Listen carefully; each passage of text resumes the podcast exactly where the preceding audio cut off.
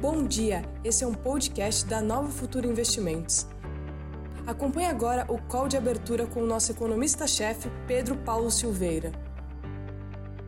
Bom dia a todos, esse é o call de abertura, vamos lá. Tivemos uma noite agitada ontem, bastante agitada. Ontem foi um dia de resultados do Facebook e da Apple que vieram bombando, a gente vai falar rapidinho deles aqui. Uh, depois nós tivemos o resultado da CSN, CSN Mineração e Odontoprev e Multiplan aqui no Brasil. É, já tinha saído Santander e VEG. Nós tivemos, é, é, depois disso, às 21 horas, horário de Brasília, não, 22 horas, horário de Brasília, o discurso da União, do presidente Biden, e tudo isso ajuda a fazer preço no, no, no mercado de hoje. Então vamos ver o que aconteceu ontem, para a gente já começar a avaliar os impactos disso hoje e, e tocar o barco. Vamos lá. Então, vamos correr. Perdemos tempo aqui valioso. Vamos lá, Paraná.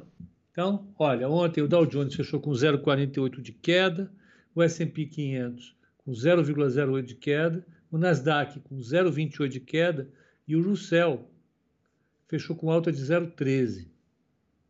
Com isso, a Ásia teve Nikkei subiu 0,21, Hong Kong subiu 0,80. Curiosamente, é, a Coreia do Sul, Seul, fechou com 0,23 de queda e o Shenzhen com 0,88 de alta. É, a taxa de juros, não, a, o, o, o VIX caiu abaixo de 17% a 16,95%. A taxa de juros saiu de 1,61, está 1,65 agora. As commodities. Olha, o petróleo está subindo mais, o WTI está subindo para 64,75, 1,39 de alta. O, o Brent está 68,25.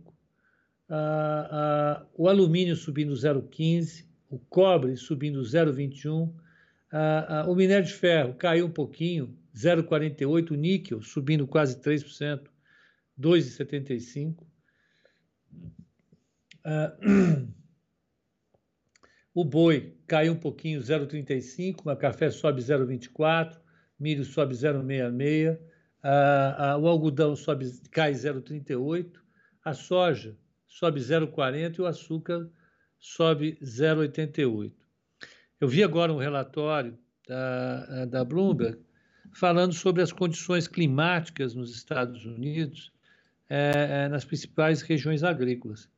É, eles tiveram um inverno extremamente rigoroso, foi o mais rigoroso em décadas, e ainda na primavera eles estão vendo frio. Eu estava vendo sobre as temperaturas é, na principal região é, é, é produtora de trigo no, Kansas, que é uma, um estado agrícola dos Estados Unidos, é, é, e, e, de fato eles tiveram um, um mês de abril muito frio para a primavera. Isso pode atrapalhar a colheita é, de trigo naquele estado. E muita coisa tem, tem saído desse nível. O, Edu está dizendo que nevou em Toronto hoje. Ele está em Toronto. Mas, Edu, com todo respeito, você está no Polo Norte, meu amigo. Aí, aí não tem jeito. Nevar na primavera é. O pessoal sai, sai de calção, joga, faz guerra de neve um no outro. Isso não tem. Não tem. Frio assim mesmo. É, mas maio. Já estamos entrando em maio. Maio é. Verdade. É, é, é, é, sábado. Sábado é 1 de maio, é isso? Deixa eu ver se eu estou enganado. Exatamente. É. Então, tudo para dizer isso, fora a brincadeira, tudo para dizer o seguinte: você, nós estamos numa, numa, numa fase que já está problemática, com vários, várias questões afetando as cadeias produtivas globais. Ah, nós temos um, um, um, cenário de recuperação da demanda, né?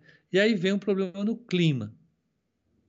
E afeta talvez afete a, a, a, a safra de grãos dos Estados Unidos.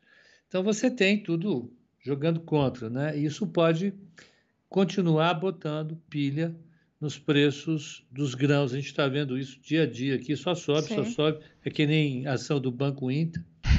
É, todo dia sobe, não cai. Não compraram uma bolsa onde, onde é, é, o Inter cai. Ah, ah, olha lá, o, Papo Cheio está dizendo que ele ficou vendo, e ficou vendo o Fá do Rio ontem, deu saudade de quando ele era estagiário, fazia happy hour em, em frente à Bolsa do Rio, no Arco do Teles. Pô, tem uma galera que se reúne lá ainda. Vira e mexe, o Maurício, nosso colega, ele manda a foto lá do, daquelas rua, ruazinhas do centro antigo do Rio que são maravilhosas a turma jogo tomando cerveja, tudo a, a velharada do mercado lá. É engraçado. Vamos lá. É, então nós falamos de. Falamos da moeda, ficou faltando a moeda. O juro, falamos de commodities, falamos agora da moeda. O euro está 1,2132, e aí a gente entra no discurso do Biden. O discurso do Biden ontem foi forte, ele reafirmou tudo o que ele vem falando e, e prometendo. Uh, uh, ele falou uh, sobre o papel que o plano já aprovado tem na reestruturação da sociedade americana, particularmente na área de ensino, na eliminação da, da fome, da miséria, da importância do salário mínimo. O salário mínimo é para assegurar que a maior parte dos americanos, a maior parte dos americanos, viva acima da linha da pobreza. Ele, ele falou uma coisa interessante, ele falou que não faz sentido que alguns americanos que ganhem salários próximos à linha da pobreza, que é 3 dólares por dia, uh, que esses americanos paguem marginalmente mais impostos que as pessoas mais ricas do mundo.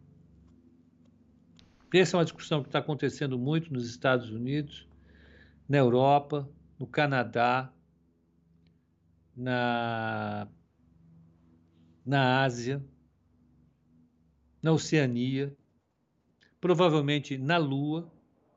Só não está acontecendo aqui, em Brasília e na Faria Lima. E é claro que isso assusta, evidentemente assusta. Eu postei uma, uma coisa no Instagram ontem, é, falando sobre o discurso do Biden, ele tem uma importância histórica, e alguém falou que eu sou comunista. Então, hoje a gente, a gente, a gente, a gente olha é, tudo isso. A minha preocupação, de fato, é, não é o erro de percepção que as pessoas possivelmente tenham em relação a mim, ou eu tenha em relação a mim mesmo. De repente eu sou comunista e não sabia. Mas o que importa é como esse tipo de discurso pode produzir efeitos no mercado brasileiro. Né? Porque o mercado americano, vamos ver o futuro. Vamos ver o futuro. Vamos lá. Não, essa não pode, porque essa já tá, vai ser usada. Vamos ver o futuro dos Estados Unidos, WEIF. Quer ver? 0,41 Dow Jones, 0,70 o S&P 500, Nasdaq 1,06, bombando. Bombando. A economia americana vai bombar. Vai bombar. Ah, vai ter inflação. Claro que vai, óbvio. Esquece, vai ter inflação. Mas que inflação? Uma inflação talvez um pouco maior do que aquela que nós verificamos nos últimos 10 anos, mas vai ser de longe diferente da inflação que a gente viu anos atrás. O que é importante é ele vai começar agora a guerra, e é uma guerra, para aprovar no Congresso americano o segundo plano Biden, que é o plano de infraestrutura, que é pesado, e as reformas na tributação, tributar os mais ricos e aumentar os impostos corporativos, ou seja, desfazer aquilo que veio sendo feito sucessivamente nos últimos 35 anos nos Estados Unidos. Nos últimos 35 anos, os impostos para as empresas e os impostos para os mais ricos foram sendo reduzidos, né? Ah, ah, e, e, os impostos por mais próximo foram mantidos. Então, agora eles vão reverter, isso vai gerar ruído, isso vai gerar é, é, tensão no mercado e a gente vai ter que acompanhar. O resultado Sim. imediato disso foi que a Bolsa Americana subiu. Vamos ver a Europa. Exato. Então, a priori, bolsas por lá subindo forte, né? Subindo. Ó, Londres sobe 0,58, Paris sobe 0,39 e o DAX de Frankfurt caiu 0,57. Aí, não bastando isso, saiu o resultado de Apple e de Facebook, eu falei no call de fechamento ontem, foi uma pancada. Vamos pegar a Apple. Vamos lá. Apple, o resultado esperado dela era 99 centavos, veio 1,40. Muito acima Bem do esperado. Acima. Ele bateu bateu a expectativa em 40%. O lucro líquido ajustado veio em 23 bilhões de dólares. Fortíssimo.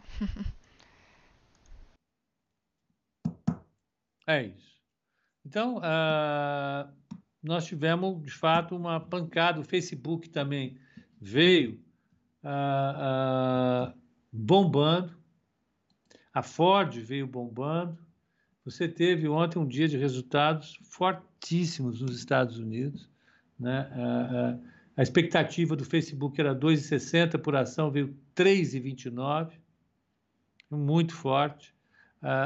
o lucro líquido somou a, 9 bilhões e meio de dólares no trimestre. É, é uma coisa impressionante, é uma máquina de fazer dinheiro. E o que o Biden está propondo para a sociedade americana é fortalecer ainda mais a economia dos Estados Unidos. Na área de comunicações, estendendo a internet para todo mundo, uh, estendendo a internet para todas as escolas, para todas as famílias, internet 5G, aumentando o investimento em pesquisa e tecnologia, puxar para 2% do PIB, é, é, fazer uma campanha para que os americanos consumam made in, US, made in USA, ou seja, compre produtos fabricados nos Estados Unidos. Isso foi uma coisa que teve muito apelo a, a, no ano passado, no passado, não no ano passado, no passado. Então, eles vão uh, uh, uh, fazer uma política agressiva de estímulo da economia americana, e isso vai ser visto através dos números que a gente vai acompanhar. Hoje sai o PIB dos Estados Unidos, o PIB do primeiro trimestre. E não faltam são dados hoje, então, né? Bastante coisa aí para a gente acompanhar. Exatamente. Espera. O que está acontecendo aqui? Meu amiguinho, vamos. Eu. Não. Eu... Viu o que aconteceu? Não quer abrir os Estados Unidos. Não quer, só os Estados Unidos, não tem problema, né? BRICS, zona do euro.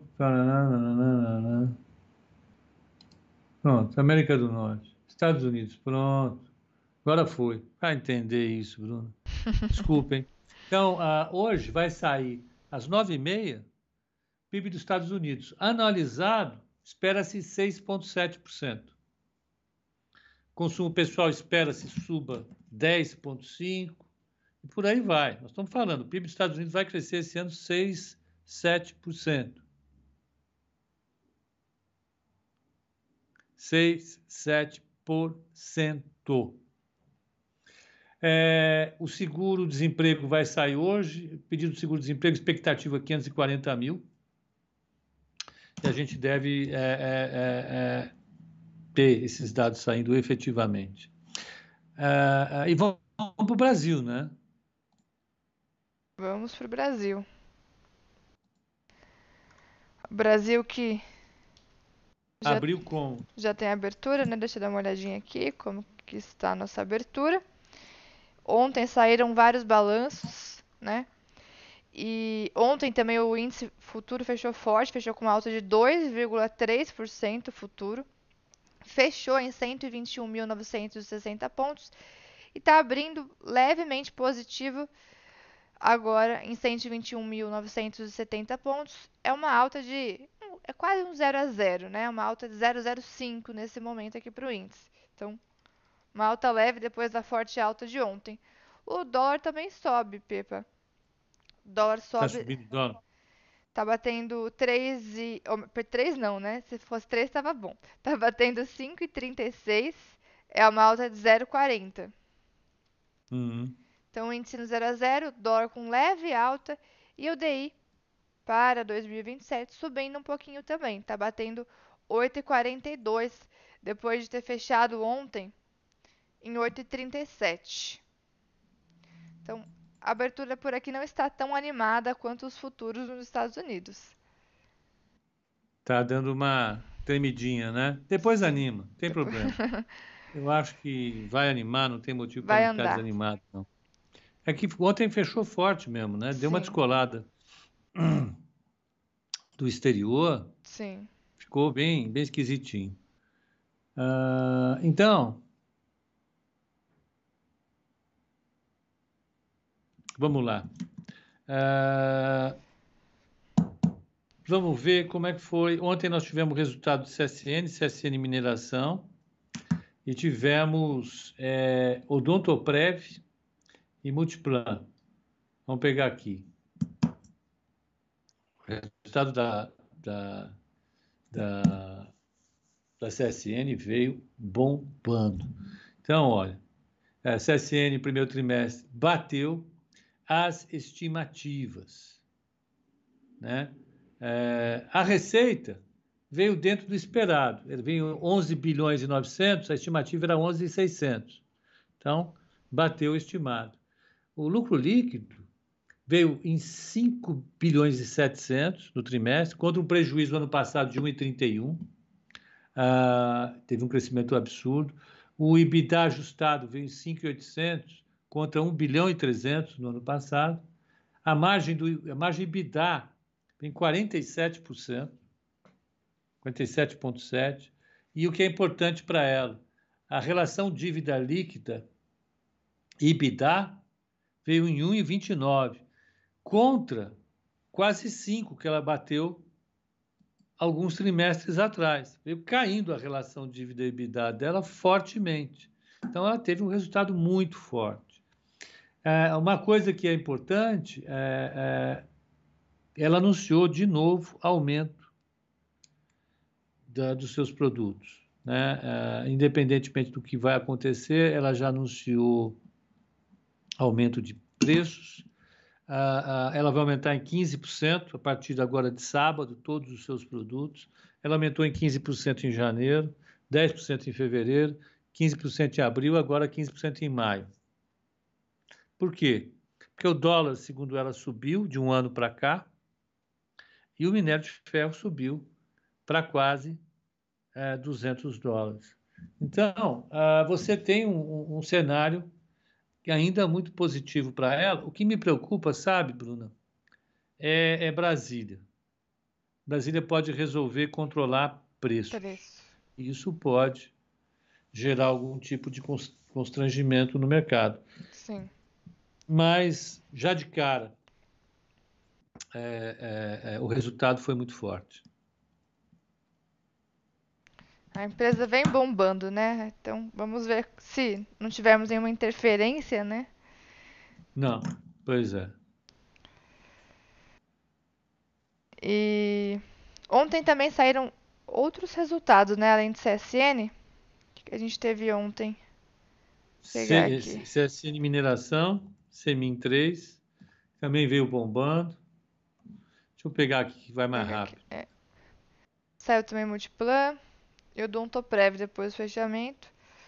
Antes da abertura nós já tínhamos acompanhado também é, Santander e VEG, né, que saíram ontem antes da abertura. Santander, que aliás repercutiu depois com uma alta forte, né?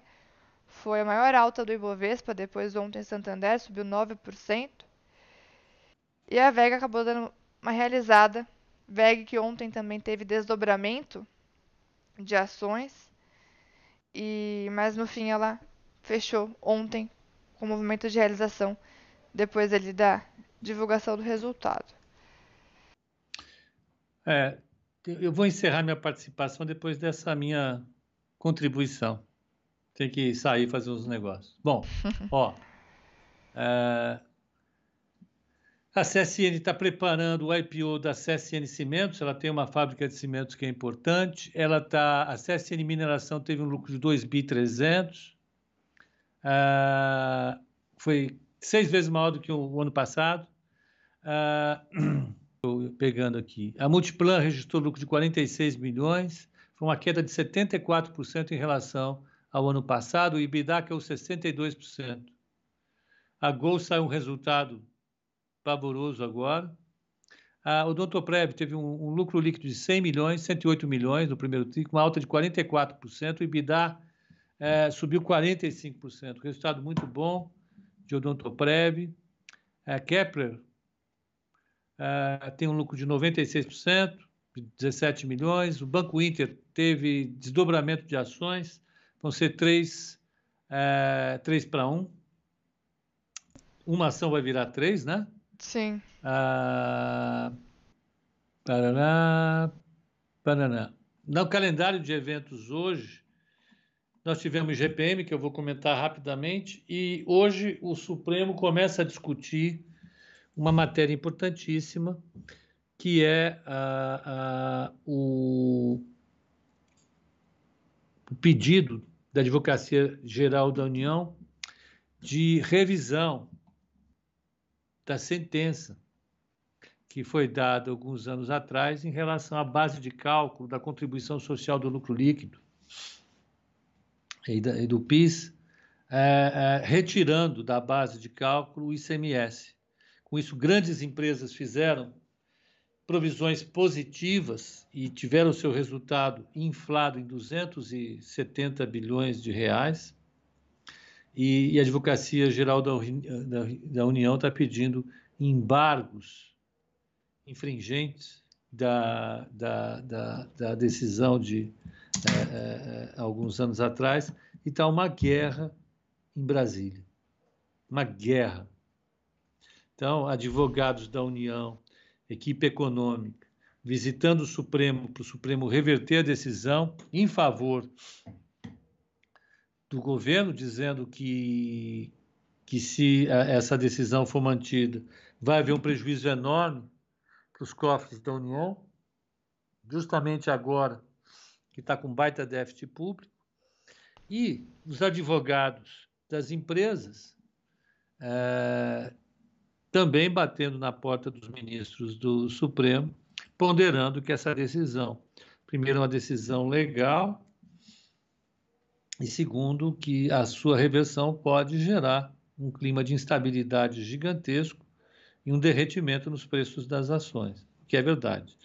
Então, ah, vamos ficar de olho nessa decisão, ela deve sair hoje.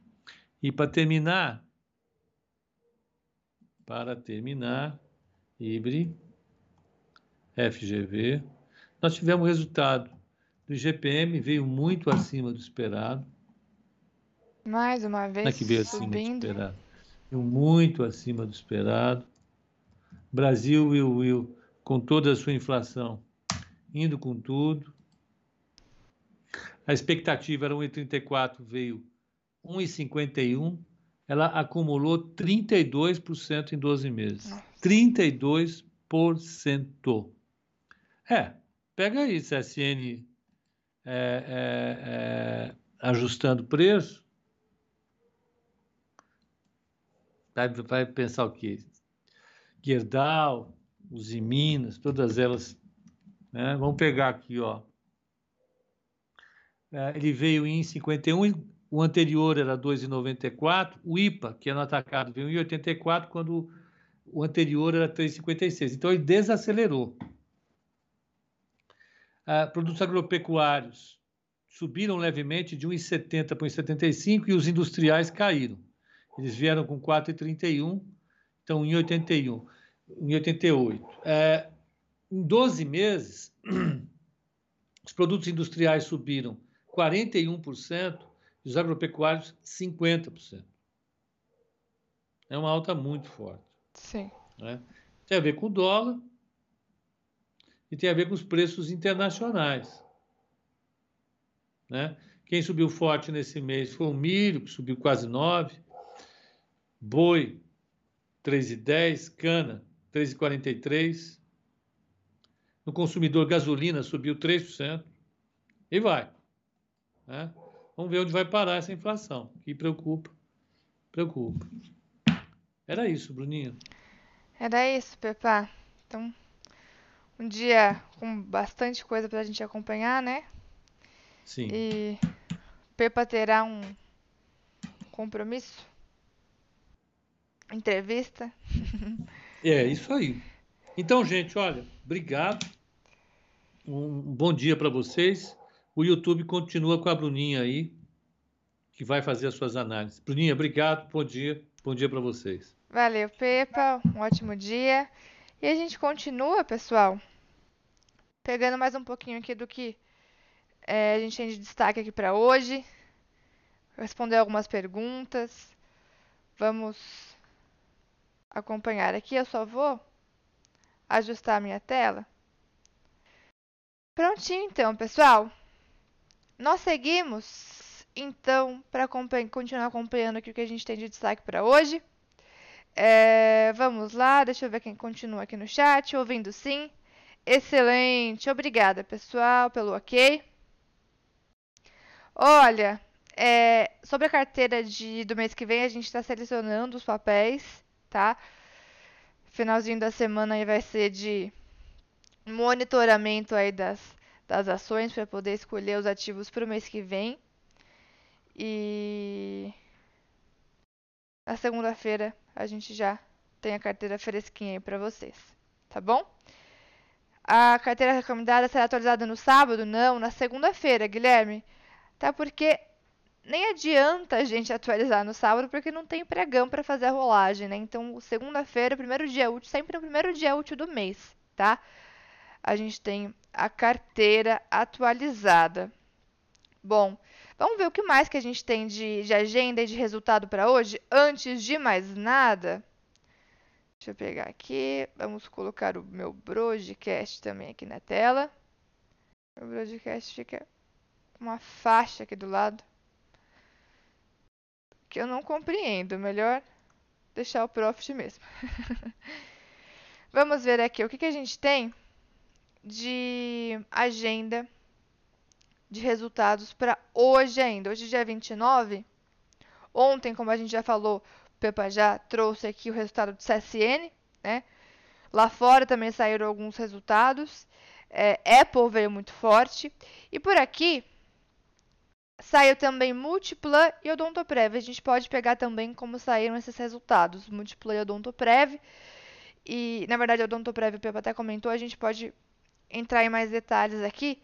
Eu vi alguém perguntando no chat também sobre como que ela está se comportando tecnicamente. E vamos ver como vai ser a abertura. Né? Uma, uma questão importante sobre resultados corporativos, né? quando saem esses resultados, é sempre importante nós termos ciência de que Após o resultado, o papel, o ativo, ele costuma ter maior volatilidade. Deixa eu só tirar essa câmera anterior aqui, que ela não quis funcionar e eu fico olhando para ela, achando que é ela que eu estou usando. Agora sim. É, então, quando sai o resultado, é importante a gente monitorar, ainda mais para quem está operando no curto prazo, porque após a divulgação do resultado, a empresa costuma ter uma maior volatilidade, os preços costumam mexer mais. Agora, é só importante também ter cuidado quanto a vieses né, em relação a, a, resultados, porque algumas vezes os resultados eles vêm positivos, vêm até acima da expectativa do mercado e, o preço da ação após o resultado acaba caindo. Isso acontece algumas vezes. Então, é, nós não sabemos como que vai ser a reação dos investidores logo após esse resultado. É importante saber que pode aumentar a volatilidade, mas para quem está operando ali no curto prazo, tomar cuidado com esses vieses, né? Ah, então, veio o resultado que eu achei bom, eu vou comprar. E não é bem assim né? É importante sempre a gente acompanhar de perto como que vai ser essa abertura para ver realmente como que vai ser a repercussão desse resultado no mercado, tá? E JBS, muita gente perguntando de JBS, vamos dar uma olhada no papel, tá bom? Vamos sim falar de JBS. Só vou pegar aqui os resultados e a gente já entra nela, tá bom? Bom dia, Robson. Obrigada. Faz live também durante o dia? Sim, às 3 horas na sala ao vivo aqui da corretora. Tá? Agora tá lá o nick acompanhando índice, né? Day trade. E eu entro às três para falar de swing trade lá na sala ao vivo, tá bom? Bom dia, Pedro. Vamos lá, então, pegando o calendário. Hoje, dia 29. Hoje tem mais alguns resultados. Antes da abertura, já tivemos Gol e Embraer, hein? Já tivemos Gol e Embraer antes da abertura. A gente já dá uma olhada como que saíram esses resultados. E após o fechamento hoje, nós temos... Temos vários hoje. Espera aí que eu tô até... Deixa eu ver se eu consigo colocar na tela aqui para para vocês acompanharem junto comigo e não ficar aquela faixa branca que estava aqui. Aqui, ó. Que o calendário de resultados, ó. Então ontem nós tivemos CSN, Multiplano, Ontoprev após o fechamento, antes da abertura saiu Santander e VEG. Agora hoje temos também algumas teleconferências, né, dos resultados que já saíram. E temos Duratex após fechamento, Embraer já saiu, Fleury após fechamento também hoje, Gol já saiu, hoje antes da abertura, Grendene hoje após fechamento, Energias, é, transmissão, transmissão paulista, né? Omega Geração, Sequoia e Unidas, certo? São os resultados que estão saindo hoje. Vamos pegar aqui, ó, Gol. Acabou de já sair aqui no broadcast, ó. Como que veio o resultado de Gol antes da abertura? Gol veio com prejuízo de 2,5 bi no primeiro trimestre de 2021, ante um resultado negativo de 2,2 bi no primeiro tri de 2020. É... Então, a Gol registrou prejuízo de 2,5 bilhões nesse primeiro trimestre, ante um resultado negativo também de um ano antes, informou a companhia no balanço divulgado à CVM. Já o prejuízo líquido recorrente ficou em 891,9 milhões nos três primeiros meses do ano, ante resultado positivo no mesmo intervalo de 2020. O EBITDA foi negativo em 72,1 milhões e a margem EBITDA ficou negativa no trimestre em 4,6%. Então, receita líquida de 1,5 bi, queda de 50% quando comparado ao mesmo período de 2020, devido principalmente à redução mais acentuada da demanda no setor aéreo em decorrência da segunda onda de casos de Covid. Então, o setor aéreo é um setor que já tem um histórico é, complicado, né? E a gente tem nesse momento de pandemia, né, onde restrições aí em diversos países, diversos estados, cidades, é um setor que acaba se prejudicando demais, né? A gente vê aí agora justamente com esse resultado de gol que veio realmente é, um prejuízo forte, né? E a Gol divulgou que a sua alavancagem, medida pela relação dívida líquida sobre o EBITDA ajustado, atingiu 11,4 vezes no primeiro trimestre. Então, é resultado realmente complicado, né? Para Gol. Vamos ver se tem mais alguma coisa que saiu sobre ela aqui. Realmente veio um resultado bastante fraco na companhia. Se a gente for pegar o movimento dela gráfico, a gente já vê em Embraer também. Se for pegar o movimento de Gol no gráfico, é, ela está com um gráfico ainda interessante, né? Acho que é importante a gente acompanhar como que vai ser essa abertura de gol para ver se o mercado vai realmente repercutir esse resultado, esse prejuízo, né? Ou se ela vai continuar nesse movimento de recuperação que ela vem, que ela vem fazendo desde abril. Se formos pegar um histórico mais amplo aqui de gol, ela não recuperou a queda Covid, né? É, não recuperou ali a queda Covid. Teve um rompimento recente de uma LTB, estava tentando engatar um movimento de alta. Graficamente, o sinal, por incrível que pareça, é interessante. Agora, nos resta acompanhar como que vai ser essa abertura, se vamos ter gap, se, se o mercado vai continuar ali com seu movimento de especulação de curto prazo e para realmente poder tomar novas decisões em relação a Gol, tá? Então vamos acompanhar de perto. Comprei Azul e CVC. Devo me preocupar? Olha, resultado específico hoje foi de Gol, né? Então, pra, a, a maior volatilidade, se vier, vai ser na Gol. Pode sim acabar se, se esbarrando ali em azul, mas é uma questão pontual, a gente vai acompanhar graficamente o sinal. Ele era um sinal ainda interessante para Gol, por exemplo, e como eu falei, muitas vezes a gente tem um resultado ruim, a gente vê prejuízo, a gente vê algum resultado ruim o mercado não repercute tão negativamente em um primeiro momento. Vai depender do que, que o mercado está olhando em si e como está esse movimento ao longo do tempo. Então, acho que é importante a gente acompanhar a abertura, para quem tem posição nesse papel, acompanhar com stop, né? Ver como que vai ser essa abertura, mas acredito que não é motivo ainda para para para se desesperar, tá? Vamos com calma, como eu falei, VEG mesmo ontem veio um resultado forte e a ação teve um movimento de queda, né? Santander fez um resultado bom e a ação realmente subiu, mas é uma questão realmente ainda para a gente acompanhar de perto. Para quem está operando curto prazo, que vai ser o maior impacto, né? Porque tem essa volatilidade no dia, mas aí a gente vai ajustando o stop, vai acompanhar, vai seguir acompanhando de perto. Tá bom? Motivo para preocupações. Exatamente. Tá? Então, pessoal, gol resultado, prejuízo forte, vamos ver como que vai repercutir na abertura. É o que eu falei, não dá para a gente ter um viés, porque muitas vezes o, o mercado não repercute do que, aquilo que a gente está, o que a gente espera, né? Ah, vem prejuízo, então vai, vai, vai cair. Não necessariamente, tá? Vamos realmente acompanhar de perto. E é claro, tá comprado na Gol para swing trade? Acompanhe a abertura, posicione o seu stop se precisar, ajustar o stop em alguma coisa. É importante monitorar esse, esses primeiros minutos aí da abertura, tá bom? É, Embraer também divulgou o resultado. Vamos ver como saiu o resultado aqui de Embraer. Vamos ver como saiu o resultado aqui de Embraer. Embraer, Embraer, Embraer. Uh, cadê? Embraer tem prejuízo líquido de 489 milhões no primeiro TRI de 2021, ante um prejuízo de 1,2 bi no primeiro TRI de 2020. Então veio um prejuízo, mas um prejuízo menor do que 2020. Gol veio prejuízo, prejuízo maior do que 2020, do primeiro TRI, né? Comparação trimestral.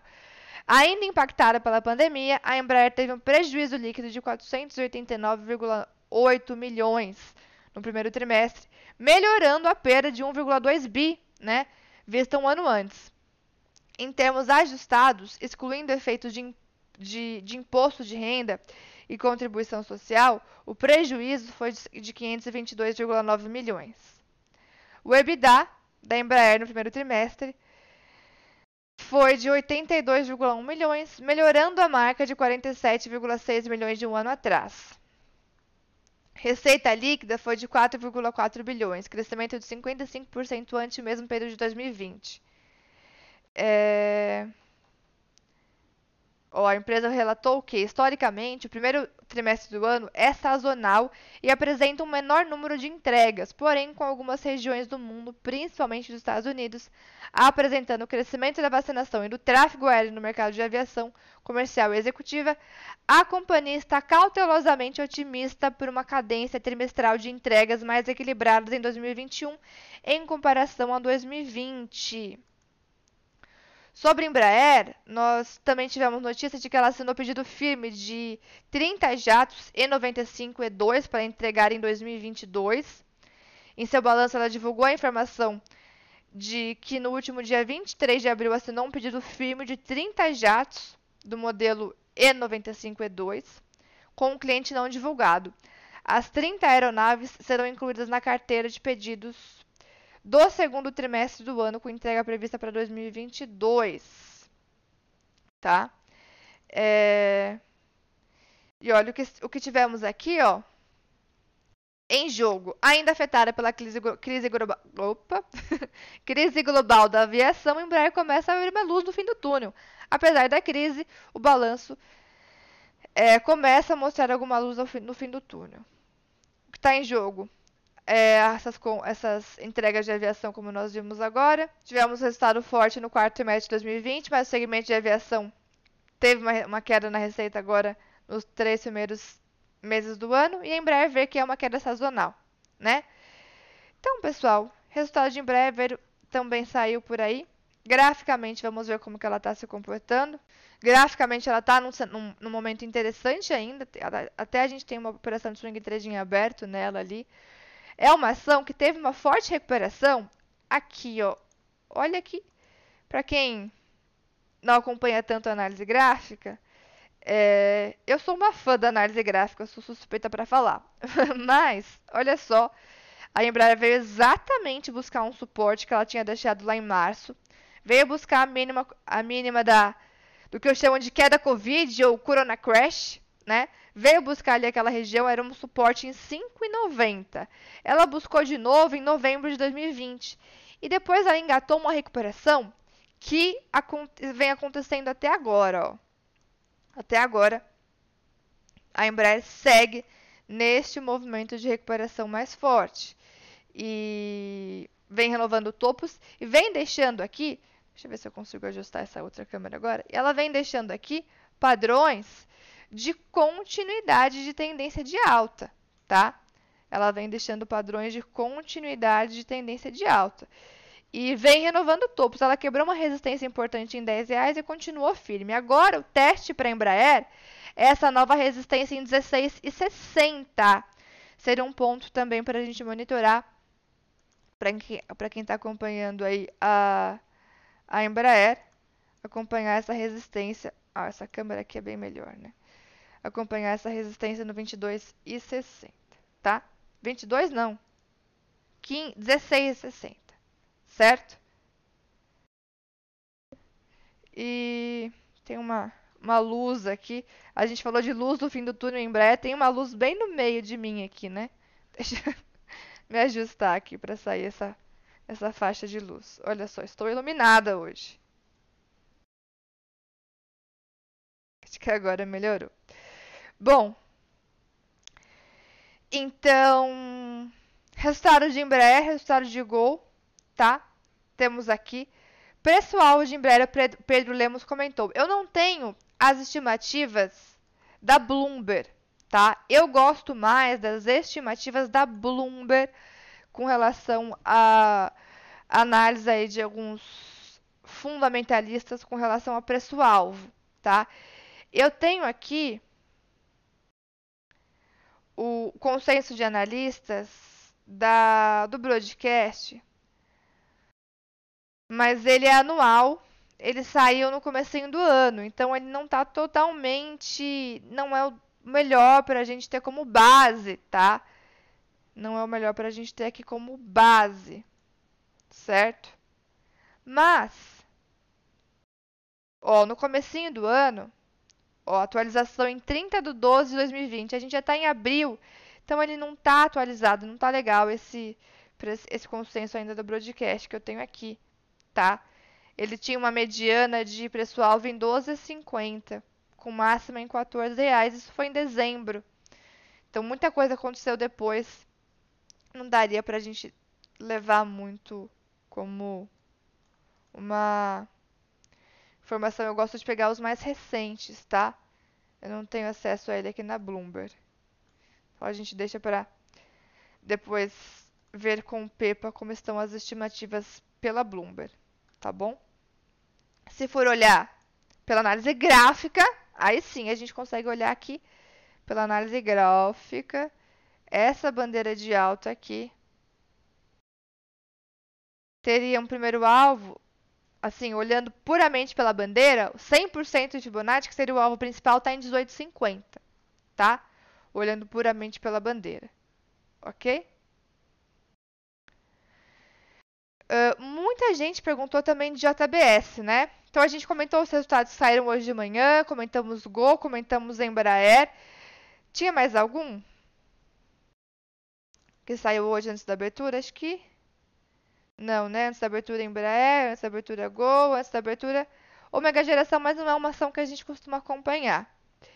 E saiu ontem, após o fechamento, também Multiplay Odontoprev, né? Vamos dar uma olhadinha, a gente já vê JBS, tá? Múltipla. Vamos ver como está. Uh, lucro líquido de 46,3 milhões no primeiro trimestre, que era de 73%. A Multiplan registrou lucro líquido de 46 milhões, 46,3, né? É uma queda de 73,9 ante o mesmo período do ano passado. É, lembrando, pessoal, que a gente teve em, março, fevereiro, fevereiro para março, né, um, um arrefecimento aí na pandemia aqui no Brasil, diversas cidades fechando, shopping centers, né, então não podendo operar. E enquanto isso, no primeiro trimestre de 2020, a pandemia ainda não tinha estourado, né? Foi em março que a coisa aconteceu. Então teve um janeiro ainda bom no primeiro trimestre de 2020. O fevereiro ali que começou a, a ter uma preocupaçãozinha no final, mas foi no meio de março que fechou tudo no ano passado, né? Então essa queda aí na, no lucro em, em comparação ao primeiro trimestre de 2020 também se dá por essas questões. É, a receita líquida de Multiplan somou 265,9 milhões, caindo 18% em relação ao primeiro trimestre do ano passado. Segundo a empresa, a queda do EBITDA se deve principalmente ao ganho com a aquisição da participação da Manat no primeiro trimestre de 2020, a reversão da remuneração baseada em ações provisionadas no primeiro trimestre do ano passado e o aumento de despesas na linha de outros deste trimestre relacionados à campanha de conscientização promovida pela Múltipla para reforçar os protocolos de saúde e higiene adotados nos shoppings, despesas relacionadas a investimentos e equivalência patrimonial em startups. Uh, vamos ver o que mais. XP comentou que a Múltipla teve resultado fraco com medidas de restrições, mas vemos valor no longo prazo. É, e ó, o Matheus já está me mandando informações para a gente passar aqui. Ó. Então, no lado positivo, os analistas apontam a atividade de locações que se mantiveram sólidas, mostrando a demanda resiliente por shoppings de alta qualidade, apesar dos desafios macroeconômicos de curto prazo. Para os próximos trimestres, esperamos que os resultados melhorem à medida que a capacidade operacional dos shoppings volte ao normal, uma vez que o portfólio está operando com cerca de 77% da sua capacidade. Né?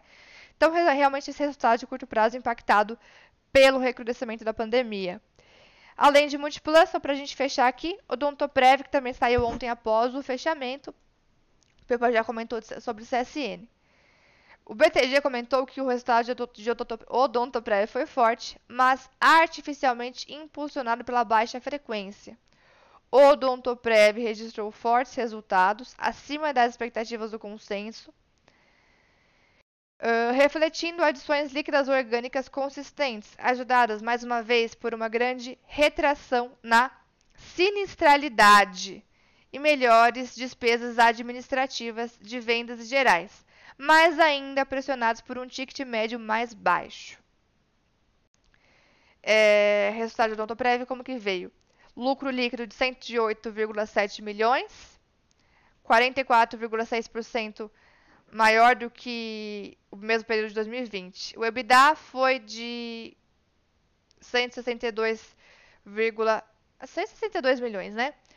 Também teve um crescimento em relação ao primeiro trimestre de 2020. O EBITDA que é justamente aquele lucro antes de juros, impostos, depreciações e é, amortizações, né? Cadê? Isso, amortizações.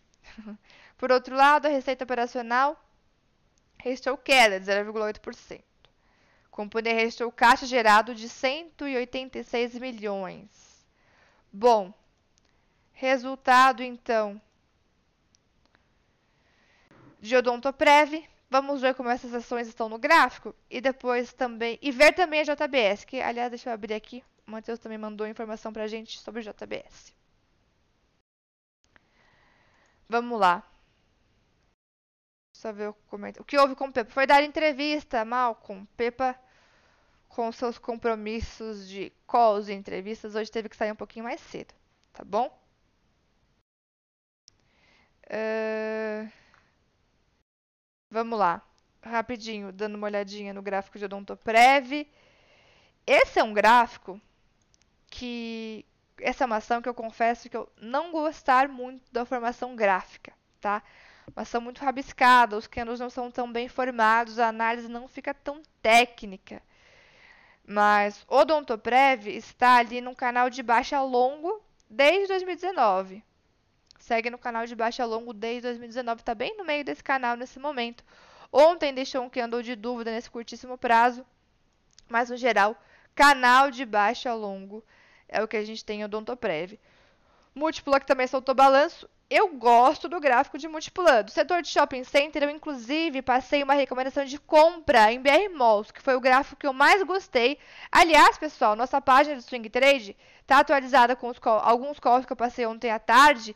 Saindo daqui do ao vivo, eu devo mandar mais alguns, porque depois que eu já tinha atualizado ontem à tarde as operações, tivemos novas oportunidades de entrada em swing trade. É, Petrobras, Copasa e até mesmo a Gol, eu quero esperar para ver como que vai ser a abertura, porque ela pode ainda dar oportunidade de entrada, tá? Aliás, começaram os leilões, daqui a pouquinho a gente para para olhar, vamos deixar eles rolarem um pouquinho mais, mais perto da abertura a gente acompanha. E então, só para comentar que graficamente o setor de shopping em março, apesar do fechamento, para a gente ver como o mercado opera sempre na expectativa, né? Apesar dos fechamentos de diversas cidades, estados, em março, o setor de shopping, é, no, no, no, as ações né, do setor tiveram um movimento de alta. Elas buscaram seus suportes. Olha a BR Malls, ela buscou o seu suporte lá em março. Tinha, vinha caindo forte, antecipando até esse movimento de fechamento. E depois, quando fechou em si, a ação começou a recuperar. Para a gente ver como é importante a gente olhar como o gráfico ajuda bastante, para a gente ter esse timing, né? Para as operações, justamente porque justamente porque é, a bolsa vive muito de expectativa, né? E para poder encontrar esses times de entrada num prazo mais curto, o gráfico ele nos traz esses recursos que são interessantes. Agora, tô falando de BR Malls porque tem operação, mas Multiplan Multiplan, que é o papel em questão que soltou o resultado ontem, também tem um ponto bem importante agora, hein? Essa região dos 24 reais é uma importante resistência. Vamos ver se o múltiplo vai ter força para romper ali. Tendo força para romper, eu vejo boa expectativa de recuperação, tá? Vamos monitorar esse teste. Ela chegou a marcar máxima até o 25,60 ali, tá? Mas está num ponto importante a múltipla também, certo? Vamos lá. Uh acompanhando então. Ah, JBS, né? Vamos, vamos lá para JBS. Muita gente perguntando. E Inclusive, sobre JBS, ó, o Matheus acabou de me mandar que ela aprovou 2,5 bilhões em dividendos, cerca de um real por ação. O pagamento vai ser feito no dia 5 de maio. É, a DataX é hoje, hein?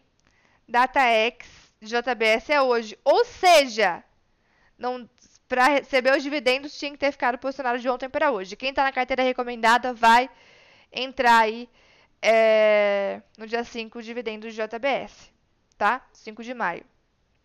Então ela vai ficar ex a partir de hoje, um real por ação, certo? Um real por ação. Agora, o que, que nós temos aqui então para esse papel? é uma ação que vem subindo muito forte, né? Ela teve um movimento de recuperação que superou a queda do, de março do ano passado. Ou seja, ó, aqui foi março.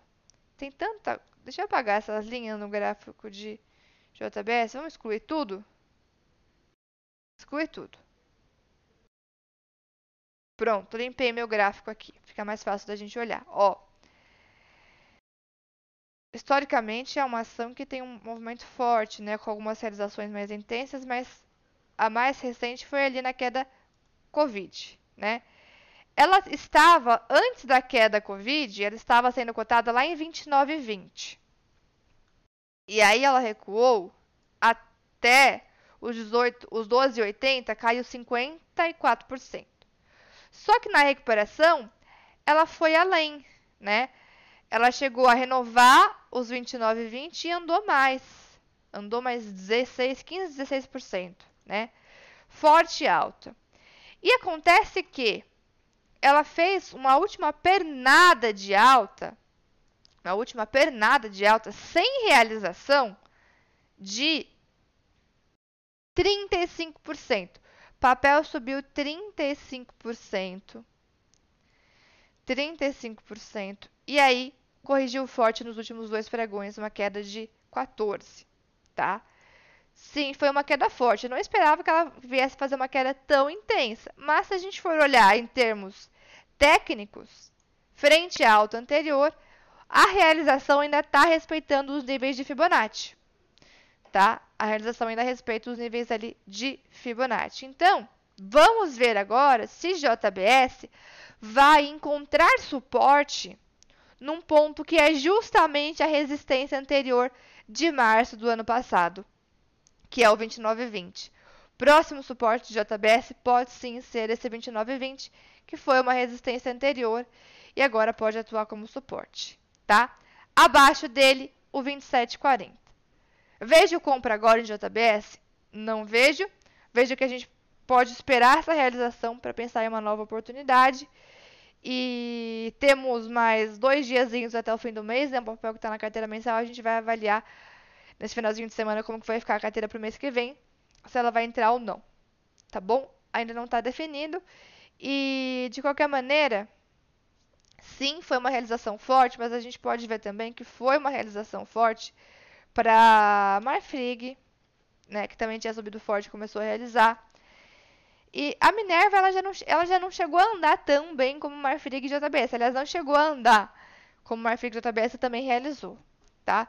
Vamos ver se, tivemos algo para o setor de proteínas ou se foi só realmente esse movimento de rotação. Ações que foram na frente e agora começaram essa realização. Vamos ver. Frigoríficos figuram entre maiores quedas com o segundo dia de realizações. Foi o que saiu ontem realmente sobre os frigoríficos. É, movimento de realização foi também o que saiu aqui no no broadcast. Um dos motivos para a queda é a disparada dos preços do milho e a soja, tanto no Brasil como nos Estados Unidos, o que deve impactar um aumento de custos dos frigoríficos. Também pode estar impactando e estar gerando esse movimento de realização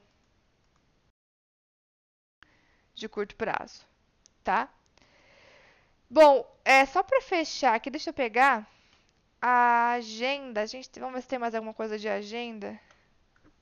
Hoje o Pepa já chegou a comentar, né? Vamos ver calendário semanal. Hoje é quinta-feira. Quinta-feira. Então sai o balanço de Embraer, sai o balanço de Gol. Lá nos Estados Unidos tem balanço de McDonald's, Mastercard, International Paper, Uh, índice de sentimento econômico da zona do euro saiu às 6 da manhã. Índice de confiança do consumidor na zona do euro também saiu às 6 da manhã. Tem balanço da Caterpillar nos Estados Unidos, já saiu na verdade agora cedo. Sondagem da indústria saiu no Brasil, junto com o IGPM, que a gente já viu que veio forte, hein, acima do esperado. CPI na Alemanha às 9, já saiu. PIB dos Estados Unidos, pessoal, 9,6. Vamos ver como que saiu o PIB dos Estados Unidos? PIB. PIB cresce a taxa anualizada de 6,4% no primeiro trimestre. A previsão era de 6,5%. Está dentro da expectativa, né? Um pouquinho abaixo da mediana consultada pelas projeções broadcast. Então, o PIB nos Estados Unidos veio em 6,4% no primeiro trimestre de 2021, de acordo com a primeira leitura do indicador. Apenas os gastos com consumo. É verdade, o Matheus também mandou sobre a questão do BNDES estar pensando em vender a fatia dele na JBS, né? Teve essa notícia também recentemente. Verdade. Bem lembrado. Matheus sempre atento aqui. e. Então, o PIB dos Estados Unidos Apenas os gastos com consumo, que respondem por cerca de 70% do PIB, saltaram 10,7% no primeiro trimestre deste ano. Então, 6,4% veio o PIB nos Estados Unidos. Será que tem mais algum indicador para sair hoje? Vamos ver aqui. Já vou ver como que estão os futuros lá agora, tá? Espera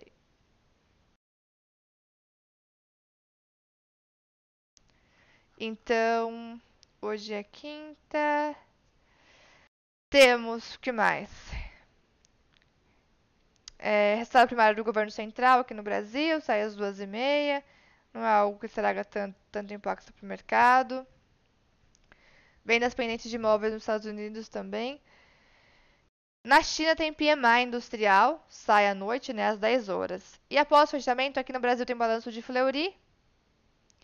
Nos Estados Unidos sai Amazon, Twitter, Samsung na Coreia do Sul. e mais alguns resultados aí no mundo afora. Bom, Airbus também sai lá na Holanda.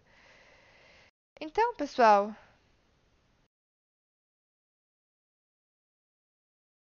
vamos ver como que tá agora, como estão agora os futuros dos Estados Unidos. Já saiu o PIB. Por lá, ó, a alta continua forte, hein? Dow Jones sobe 0,50, S&P 0,76 e 1,14 o Nasdaq. Mercado repercutindo bem uh, o discurso do Biden de ontem, né? A princípio, a priori, o mercado por lá ainda está com esse movimento de alta forte. Temos muitos resultados saindo por lá ainda. Acabou de sair o PIB nos Estados Unidos, veio forte, né? E por aqui a gente tem também alguns resultados saindo. E vamos ver como estão os leilões das ações que soltaram resultado. Vamos começar pela Gol. Está caindo 1,4%. É uma queda, então, tranquila, né? Se você tem posição na Gol e ela vir caindo 1%, dá para proteger o trade e seguir a vida. Embraer, caindo 0,38% na abertura. Também uma queda leve, tranquila. Multiplan também soltou resultado. Está subindo 0,25% por enquanto no leilão. Odontoprev, que também soltou o resultado, sobe. Sobe não, tá no 0 a 0 no leilão, tá? Odontoprev no 0 a 0 no leilão.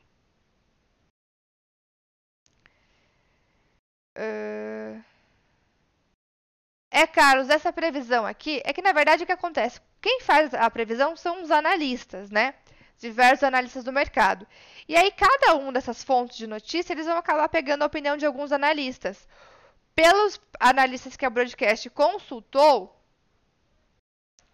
é, ela faz uma média, uma mediana, e aí, é, pelas prévias do Broadcast, ó, esses analistas aqui, ó, deixa eu ver se está aparecendo para vocês. Não está aparecendo, deixa eu compartilhar. Ó, esses foram os analistas consultados pelo broadcast, tá? Então vai depender realmente da, da, das fontes, né? Ó, foram quantos? 26 analistas, tá? Stifel, Oxford Economics, Capital Economics, TD Securities, é, Securities, não sou boa com pronúncia. Não vou, não vou me atrever a falar desse nome. Citigroup, JP Morgan, Goldman Sachs. É, enfim, tem Bank of America.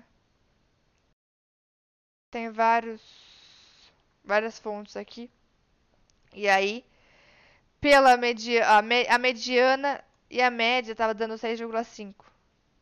Tá? O broadcast que fez essa consulta. Então, pelas projeções do broadcast, a mediana e a média vinha em 6,5%, tá?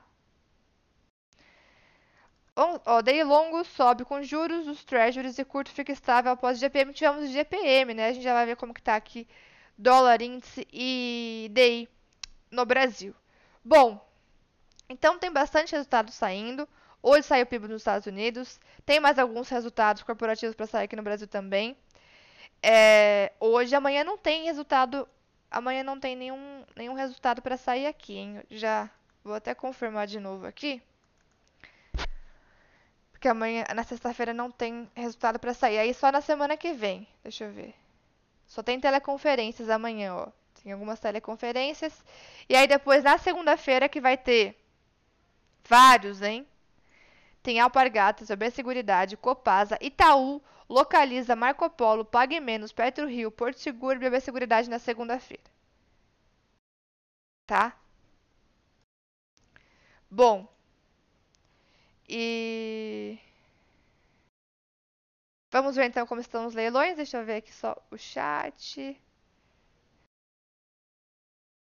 O discurso do Biden tem o selo ESG e a Yahoo Finance estava a 6,1%. É, mas é exatamente essa questão, tá? Depende da, das casas que são consultadas. BR Foods tirou com baita stop loss, agora está subindo mais de 2% no leilão. Calma, Cessar. Essa é a pior. Nessa, nessa, essas horas que a gente acaba fazendo fazendo besteira, né? É... Vamos com calma, stop. Violinados acontecem. Eu acho que tem duas coisas que a gente não vai fugir quando a gente está especulando no mercado. Duas coisas. Stop e violinada. Não tem como fugir. O importante é a gente tentar ganhar mais quando está ganhando, é limitar o, o, o risco quando, quando, a operação não dá certo, para conseguir garantir ele, bons resultados no fim das contas, né? Essas duas coisas a gente não vai conseguir evitar. Violinada e stop. É assim mesmo para quem está especulando no mercado no dia a dia. Essa é a nossa realidade, né? Bom, qual a previsão para B2W? Paulinho, diretor aqui dando um oi pra gente. É... Qual a previsão para B2W? Previsão é uma palavra muito forte, José. Muito forte. Mesmo com análise gráfica, não dá para falar que a gente faz previsão, tá? Nós fazemos análise e, com base na nossa análise, a gente tem uma expectativa do que pode acontecer é, para tentar se aproveitar desse movimento, mas não uma previsão a gente pode dar uma olhada nelas. Vamos então ver os leilões. Vamos pegar os grandes bancos também, que subiram forte ontem. Gostei dos movimentos gráficos desses grandes bancos, hein? Gostei. Itaú sobe 0,28 no leilão. Tem um teste importante na resistência em 28,60 agora. Estava de lado, tem ali uma resistência importante para testar. Bradesco, 0 a 0 no leilão. Bradesco, do setor, é um papel que foi na frente tá? Ele, ele tá forte, ele foi na frente de Itaú, foi na frente de Banco do Brasil, andou mais, se a gente for pegar o, o ano, no ano, ontem eu estava olhando no ano, Bradesco tava, tinha subido 10, enquanto Itaú tinha subido só quase 2. Então, foi na frente realmente Itaú. É, foi na frente realmente Bradesco, né? Se a gente for ver, realmente o papel tá mais perto agora da sua resistência do que Bradesco, do que Itaú, certo? E Bradesco, por sua vez, tem a próxima resistência em 25,05, tá com 0,08 de queda por enquanto no leilão. Itaú tá subindo 0,14 no leilão. BBAS subindo, subindo não, caindo 0,23 no leilão. BBAS não, não quer ganhar força mesmo, hein? Ontem também está no movimento lateral e resistência agora de BBAS é o 31, suporte é o 29, o papel também está de lado, tá? BTG, por sua vez, segue tendência de alta, sobe hoje no leilão 0,71.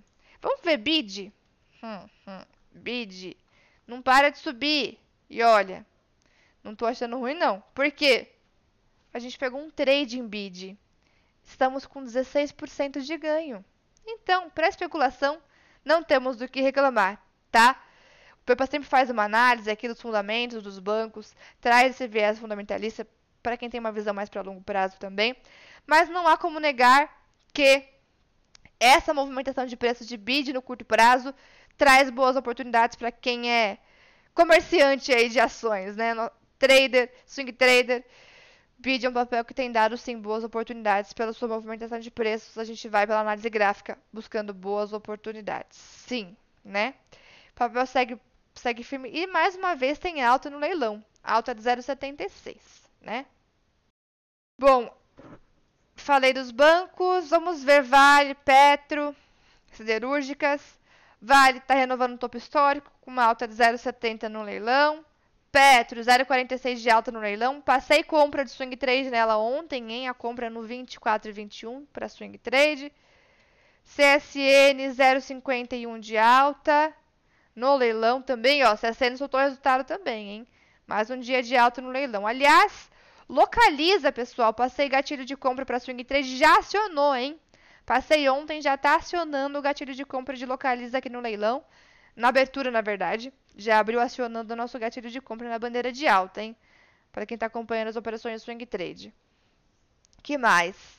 É, eu falei que ia falar de siderúrgicas, né? Falei de 60. Vamos dar uma olhadinha em GGBR e os Minas. GGBR com 0,32 de alta no leilão, segue forte na tendência de alta, os Minas 0,35.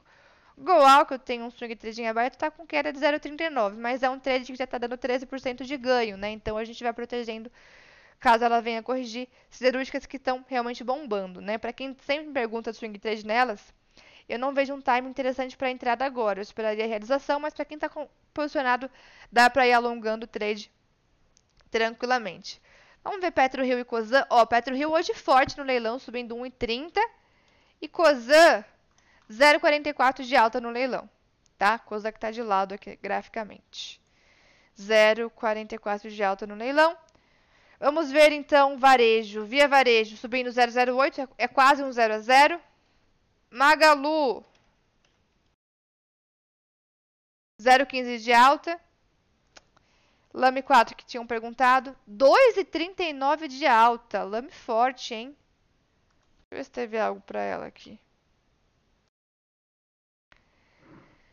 Uh...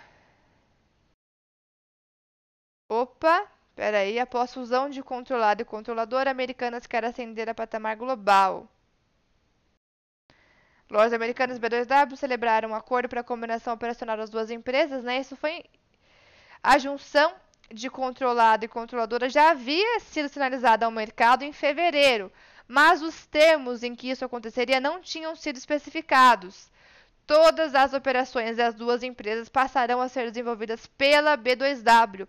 E a proposta é que a empresa passe a se chamar Americanas SA.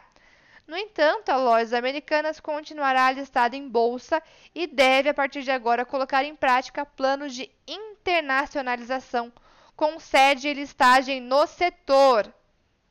Então, saíram os termos da combinação entre Americanas e B2W. Americanas já está subindo 2% no leilão. Ela que ontem deixou um sinal interessante graficamente mesmo, né? Ela se segurou numa LTA, esse pequeno canalzinho de alta, Teve um dia forte, tem a possibilidade de voltar a testar resistência agora lojas americanas, lá na região dos 24,50. E B2W sobe 4% no leilão. Ação que também tem uma resistência importante agora em 70 reais, tá? Saíram os termos em relação à combinação das duas companhias e por enquanto a repercussão para ambas é positiva com leilões aí de alta de 4% de B2W e de 2% em lojas americanas. Tá bom? Pessoal, então acho que é isso, né? O mercado por aqui, então, índice. O índice por aqui acabou tendo movimento de realização agora, né? Com 0,36, tá um pouco mais, é, digamos, xoxo nessa abertura. Porém, Ibovespa abrindo ali com 0,02 de alta. Ontem o mercado por aqui fechou forte, né? Realmente foi além do movimento do mercado lá fora, fechou forte. E vamos ficar de olho para ver se essa força aí dos compradores vai, vai ser intensificada ao longo do dia. A priori o mercado abriu mais morno, né? E, mas a bandeira de alta no Ibovespa continua, foi rompida ontem, tem alvo em 125 mil pontos, o suporte imediato do Ibov é os 119 mil pontos, e a gente vai monitorar esse movimento. Estarei três horas na sala ao vivo para fazer aquele overview de, de quase de, do Ibovespa todo, eu acredito que eu olho na sala, né, e até mais. A gente dá uma olhada lá e busca essa, esse olhar para curto prazo para realmente ver como estão essas principais ações. Dos papéis que já abriram hoje, ó, a gente tem uma recuperação para Marfrig, que está subindo 1,36, por enquanto é a maior alta. Tem alta em Fleury de 1,30, Ipera de 1,15, Petro de 0,60, esses já abriram, tá? Equatorial 0,70 de alta, Natura 0,46, Loja Sênior 0,45 e Embraer, ou melhor, Embraer não, perdão, Energias do Brasil 0,32. Na outra ponta, é, abriram em queda Semig 0,70, Santander meio por cento, depois da disparada de ontem, né, até esperado uma realizaçãozinha. TIM de 0,50 também, Hydrogazil 0,30, Qualicorp 0,30, Cirela 0,30 e Itaúsa também estava ali perto de 0,30. CSN sub, abriu forte, 0,60 de alta. Vamos ver como que a, o que a gente tem aí nesse ao longo do dia, tá? É, dólar à vista segue volátil e exibir a queda leve a pouco. Vamos ver como que tá agora. Viés de baixa reflete as expectativas de ingresso de fluxo cambial para os IPOs na bolsa, novos estímulos nos Estados Unidos após o presidente Biden defender um novo plano voltado para as famílias. Bom, dólar por aqui tá ali em 5,37, subindo um pouquinho. Subindo. Ontem caiu forte, hoje está subindo 0,40. DI nessa abertura subindo também, está em 8,46. É, o índice futuro perto de 0 a 0 também, mas também com leve queda. Uma abertura ainda morna aqui no Brasil, mas depois de um movimento forte de ontem, a gente vai monitorar essa bandeira do, do mercado à vista. Vamos ver como que, o que teremos aqui para o Ibov agora com a abertura dos papéis. Né? O Ibovespa já está abrindo ali levemente positivo. E eu sigo com vocês lá na sala ao vivo depois das 3 horas para acompanhar esse movimento. E o Pepe estará aqui no nosso YouTube no fechamento às 18h30. Tá bom? Pessoal, obrigada pelo dia. Um ótimo pregão para todos. Até 3 horas na sala ao vivo. Espero vocês. Valeu. Fui.